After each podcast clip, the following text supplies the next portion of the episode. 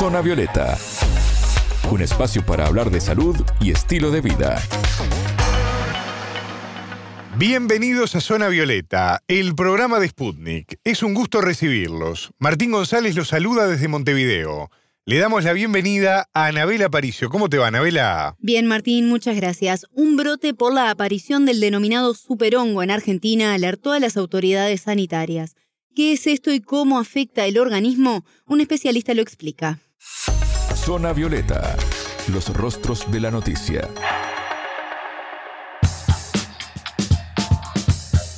Por primera vez se detectaron dos casos de personas con el hongo Candida auris en una clínica privada de la ciudad de Buenos Aires, allí en Argentina, y se lo calificó de brote porque no hay antecedentes de estos diagnósticos en el país sudamericano. Esto según lo que informó el Ministerio de Salud de esa nación en un comunicado. La pregunta es bien clara, Anabela, ¿tenemos que preocuparnos con esto? No, Martín, no debemos alertarnos, pues primero que nada no es algo nuevo y en segundo lugar tampoco es algo que se contagie masivamente. Pero para entender mejor el tema, Consultamos al infectólogo argentino Ricardo Teijeiro, quien nos brindó más detalles sobre este tipo de hongo. La familia Cándida es una familia de hongos muy grande. Este tipo, el auris, se ha detectado allá por el 2009 en distintas clínicas de Estados Unidos. Es a partir de ahí que se empieza a buscar para cuando aparecen este tipo de casos en lugares sanitarios tengamos en cuenta que este tipo de patología, estos hongos que son resistentes, las bacterias que son resistentes, en general se producen en lugares de internación o lugares donde los pacientes están en forma prolongada.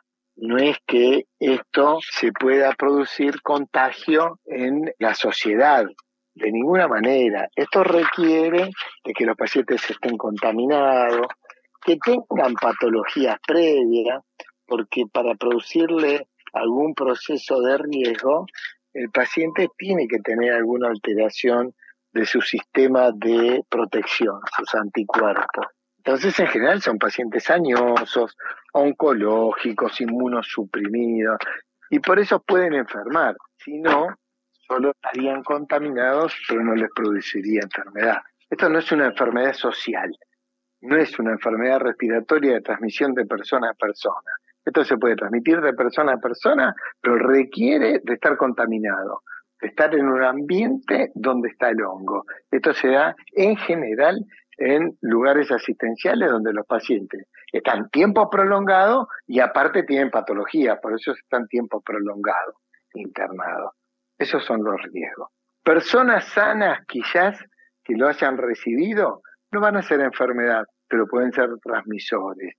Y se lo transmiten a un paciente oncológico y ese paciente puede estar grave. Esto es una cadena, esto es así. ¿Cómo aparece esto en el organismo, Navela, desde el punto de vista biológico, digo? Teijeiro nos explicaba que tenemos billones de microbios en nuestro organismo y depende de nuestras defensas, por ejemplo, que ellos nos protejan o nos afecten a la salud o permanezcan ahí sin molestar para nada. Por eso el especialista aclara a qué sectores de la población puede afectar este superhongo.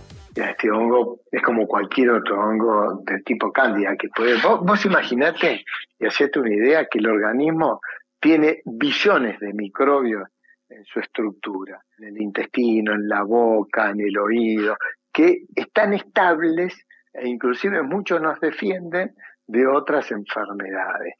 Cuando uno, por algún motivo, tiene una alteración en sus defensas, como puede ser un tratamiento oncológico, estos tipos de hongos pueden desarrollar. Y después depende de qué nivel de depresión tenés, que te puede hacer una enfermedad simple, como tener tapizada la boca con el hongo, o tener una enfermedad grave, como que esté diseminando por sangre y afectando los órganos como el hígado, el pulmón.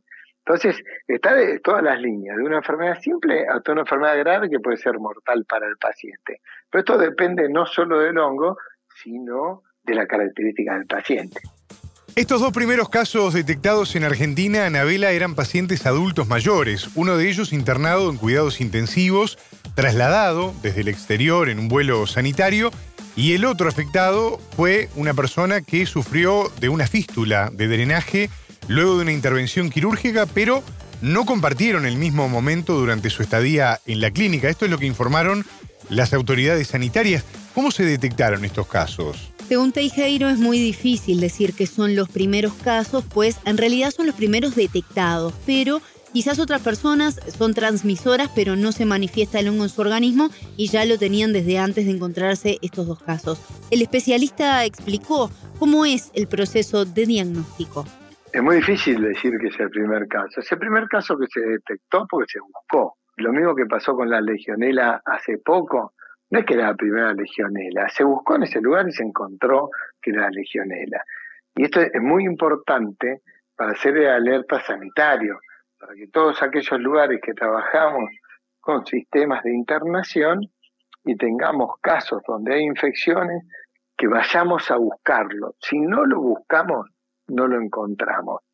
No quiere decir que no esté, sino que no lo encontramos. Primero que tenga la alerta el sistema sanitario, ¿no? Cuando aparece algo así, que se sepa, porque es lo que va a marcar la diferencia de a qué es que hay que ir a buscar, ¿no?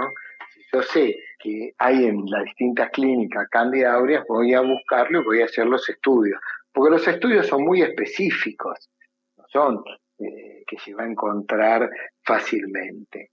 Entonces, cuando uno detecta en un sistema sanitario un cuadro de estos, lo que hace todas las medidas de prevención intrasanitaria. Bueno, empezar a buscar dónde está, si está contaminado los pacientes, si está contaminado el medio ambiente, entonces hacer una buena higiene sanitaria, buscar los recursos para la asistencia de los pacientes, de esa manera limitar el proceso. ¿Y cómo evitar las cadenas de contagio para frenar su propagación? Teijeiro detalla las medidas de higiene más efectivas. Todos los que estamos en contacto, todos los asistentes de salud que estamos en contacto con este tipo de pacientes, tenemos las precauciones necesarias como la higiene sanitaria, la higiene personal, el uso de todos los elementos de protección personal, el descarte de todos los materiales, que eso es lo que se hace habitualmente en todos los lugares sanitarios, con los pacientes en las terapias, en los centros de oncología. Eso es lo lógico, porque no es este hongo solamente, son múltiples los hongos, las bacterias, que hoy tenemos el riesgo de tener infección intrahospitalaria sumamente resistente. Entonces, lo primero es eso. Ahora, si uno va a un lugar sanitario de visita, pues tiene un familiar, lo que debe hacer es la higiene antes de ingresar y la higiene al salir del lugar. La higiene de manos sobre todo, porque uno toca picaporte, toca la cama, lo toca al paciente. Entonces, eso es lo que tiene. No es que se lo va a llevar en la ropa o en el pelo, sobre todo las cosas que nosotros habitualmente tocamos. Anabela, ¿qué tratamientos se pueden aplicar para tratar este hongo? Bueno, Martín, este es uno de los motivos de su denominación. Se le llama superhongo por su resistencia a los antimicóticos tradicionales. Por lo tanto, se aplican tratamientos más fuertes. Pero Teijeiro se refirió también a este tema. Hay distintos medicamentos que son antimicóticos, justamente. La diferencia que, como para los microbios, que usamos los antibióticos, para estos hongos usamos antimicóticos y en general este tipo de hongos son resistentes a la primera línea de antimicóticos. Por eso se los llama superhongos, como se también se llama superbacteria, ese tipo de cosas. ¿Pero por qué? Porque tienen cierta resistencia a los antimicóticos de uso habitual. Pero vamos escalando. Hoy la ciencia este, ha desarrollado una línea de medicamentos que realmente tiene mucha más, si bien tiene algunos efectos adversos también más importantes, pero tiene más actividad contra este tipo de hongos o microbios resistentes. Escuchábamos a Ricardo Teijeiro, infectólogo argentino, quien nos explicó qué es el superhongo detectado en Argentina. Muchas gracias, Anabela. Un placer. Zona Violeta, desde Montevideo,